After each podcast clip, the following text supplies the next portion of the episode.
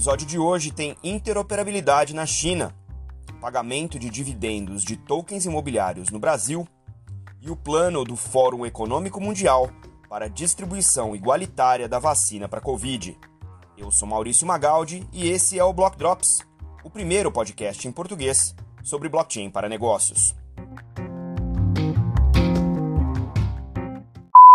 As notícias que você ouve aqui não têm qualquer vínculo com o meu trabalho atual, não configuram nenhuma forma de patrocínio, propaganda ou incentivo para o consumo e têm o foco exclusivamente educacional para o mercado.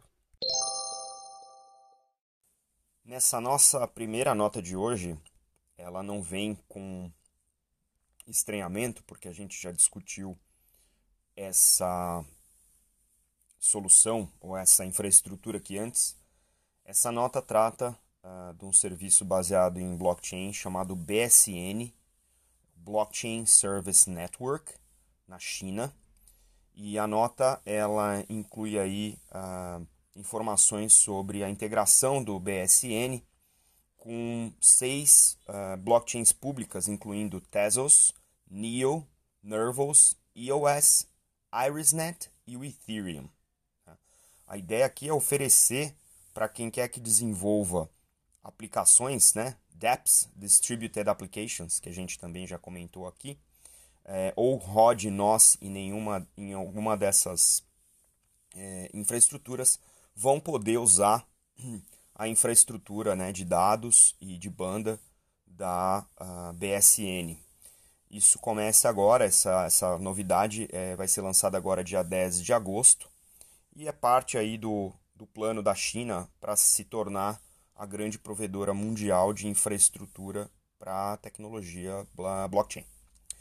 O que está mais interessante aqui, tem alguns detalhes né, nessa, nessa matéria, um deles é que uh, a BSN está se posicionando como uma alternativa para a China de uh, ocupar um espaço relevante na infraestrutura mundial, é, meio que debaixo do radar, porque com, com toda a controvérsia do 5G com os Estados Unidos, isso ganhou um pouco de tração, porque no, do ponto de vista de blockchain não existe tanta resistência quanto na infraestrutura de telecomunicações. Então, a China está se movendo nessa direção e é muito interessante que ela tenha aberto essa infraestrutura do BSN é, para praticamente é, players internacionais. Né? Então, a gente está vendo aí um posicionamento da China muito interessante é, em relação à, infraestrutura né? e em relação a essas parcerias é, internacionais. A BSN tem tickets muito baixos de, é, de serviço, né, de, de, de tarifas de serviço, e oferece serviços de interoperabilidade entre diferentes blockchains. O artigo não entra muito em detalhe em relação à interoperabilidade, mas o que é interessante é que a grande vantagem de se associar à BSN, além dos preços, é você poder interoperar através dessa infraestrutura do BSN com outras, uh, com outras tecnologias blockchain, com outras redes blockchain, nesse caso outras redes públicas. Né? Esse projeto do BSN a gente comentou aqui mais no começo do ano, se não me engano, em abril, e é um projeto liderado pelo Centro de Informação do Governo Chinês. Né? Então é uma infraestrutura pública chinesa e faz parte desse programa aí é, de infraestrutura do próprio uh, governo.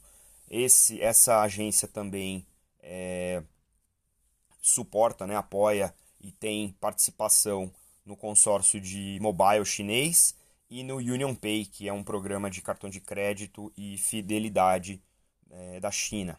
Tá? Esses primeiros uh, projetos, ou primeiras redes blockchain que estão entrando nesse é, exercício, vão poder disponibilizar também, através desse BSN, um, uma, uma facilidade como se fosse o uso atual das aplicações em nuvem. Então, os desenvolvedores vão poder usar serviços né, e, e, ativar serviços como se fosse um provedor de nuvem e desenvolver cada vez mais facilmente é, as suas aplicações, inclusive do ponto de vista de segurança, que é sempre uma preocupação quando a gente fala de blockchain, blockchain pública e uso de blockchain para negócio. Né? Então, é muito interessante essa nota. Eu fiquei bastante impressionado com a velocidade com que isso está avançando.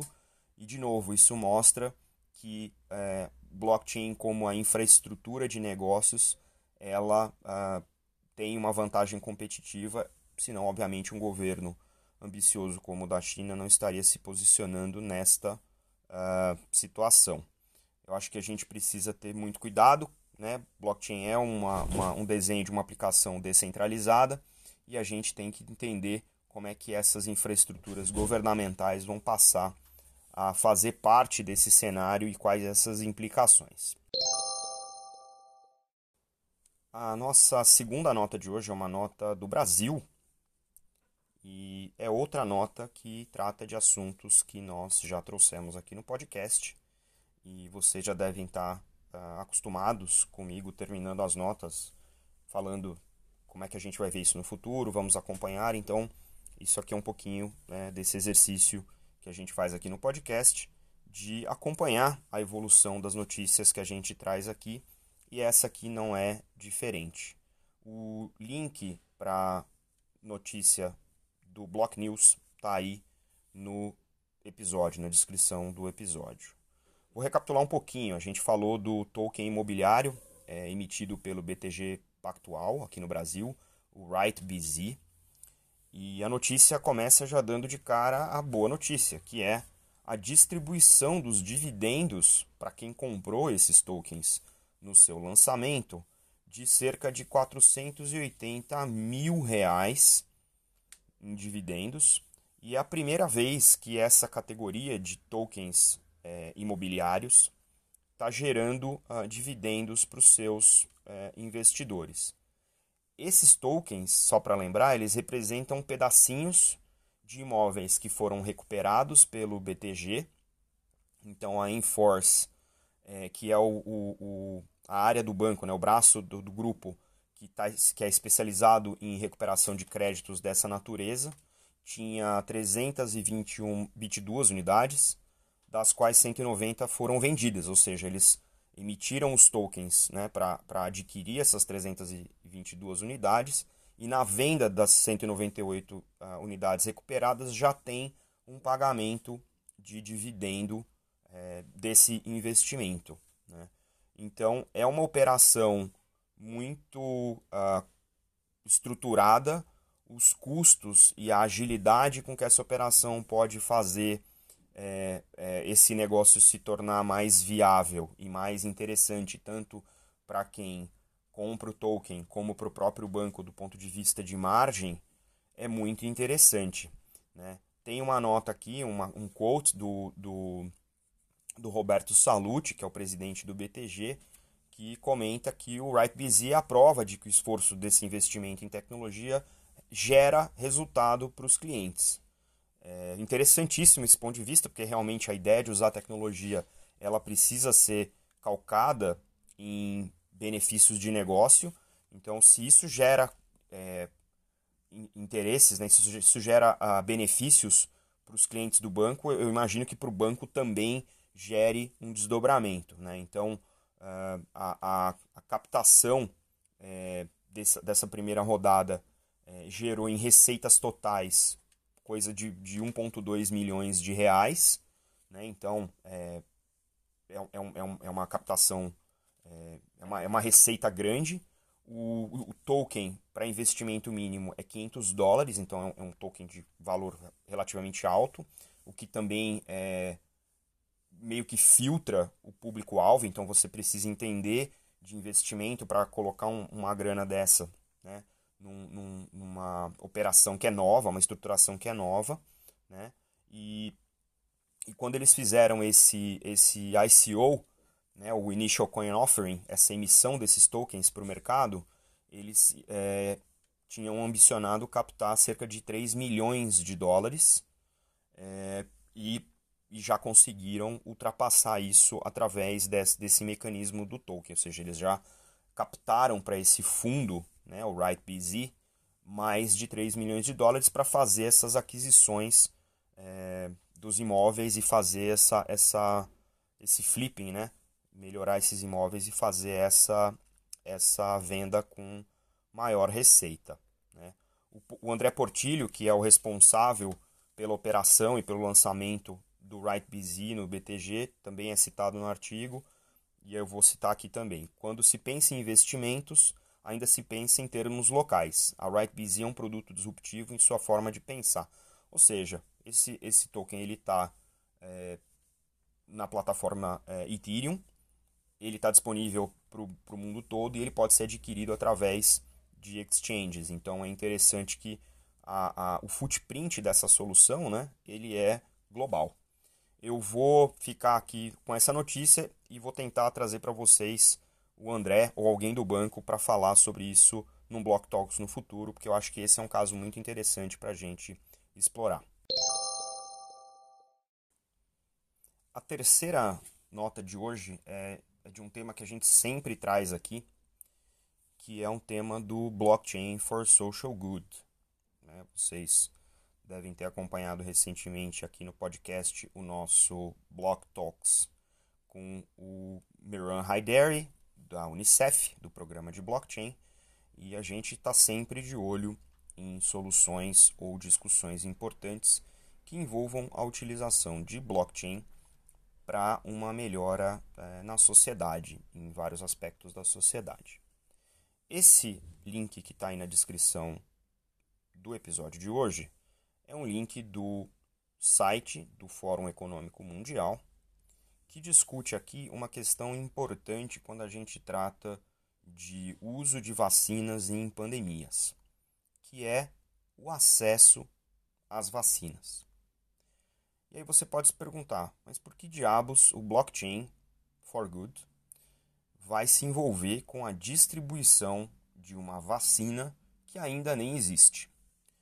Pois é, ainda nem existe, mas a gente sabe pela imprensa que tem países com grande poder aquisitivo que estão comprando lotes completos de produção anual de vacinas que ainda não foram nem comprovadas. O que significa que quando essas vacinas forem comprovadas, né, se forem comprovadas, e forem também é, levadas a mercado, significa que uma parte da população que não detém poder aquisitivo algum para competir com essa compra não vai ter acesso à vacina é, num tempo razoável e vai passar mais tempo exposto a essa pandemia. Então, o artigo aqui começa com uma discussão obviamente que é importantíssimo que a, que a ciência venha e traga a vacina, né? mas existe uma importância muito grande de como essa vacina vai ser distribuída de maneira igualitária. Isso também é crítico.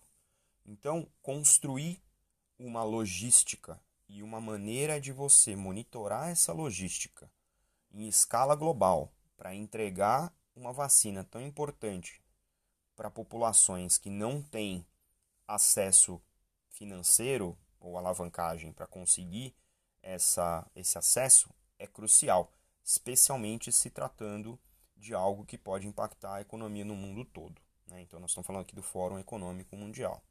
Então, qual que é o desafio aqui? O desafio aqui é fazer com que não só a vacina seja é, produzida, né, seja finalmente é, definida, descoberta, mas evitar perdas ao longo da distribuição, garantir que os estoques sejam correspondentes à necessidade da população, garantir que a produção esteja sendo feita de maneira completa para que ele possa ser é, atingível, né? E uh, garantir que não exista fraude no meio do processo, de que as pessoas que precisam elas vão realmente ter acesso a isso, né? E obviamente que o poder econômico não derrube a possibilidade disso acontecer. É aí que entra o blockchain.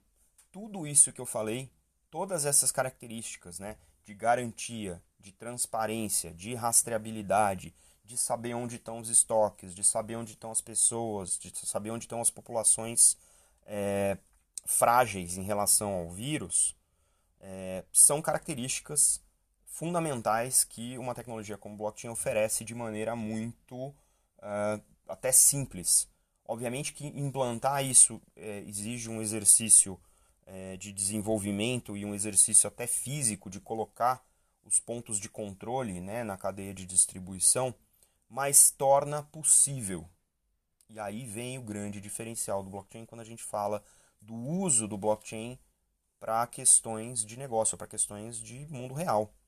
É garantir que essa vacina, quando validada, quando é, descoberta, vamos dizer assim, ela seja produzida de maneira transparente, ou seja, a gente sabe quanto está sendo produzido da vacina todo dia, para onde essas vacinas estão indo, onde elas estão, como elas estão sendo entregues e para quem e em que momento. E, obviamente, é, é a, a, a, missão, talvez, dessa nossa geração seja garantir que a gente coloque uh, o coronavírus, né, a Covid-19, é, sob controle, para que a gente possa retomar algum senso de normalidade.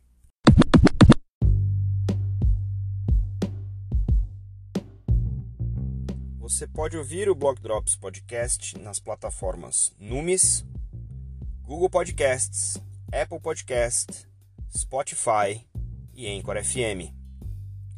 Entre em contato conosco através do e-mail blockdropspodcast.gmail.com, no Instagram Block Drops Podcast e no Twitter Block Drops Pod.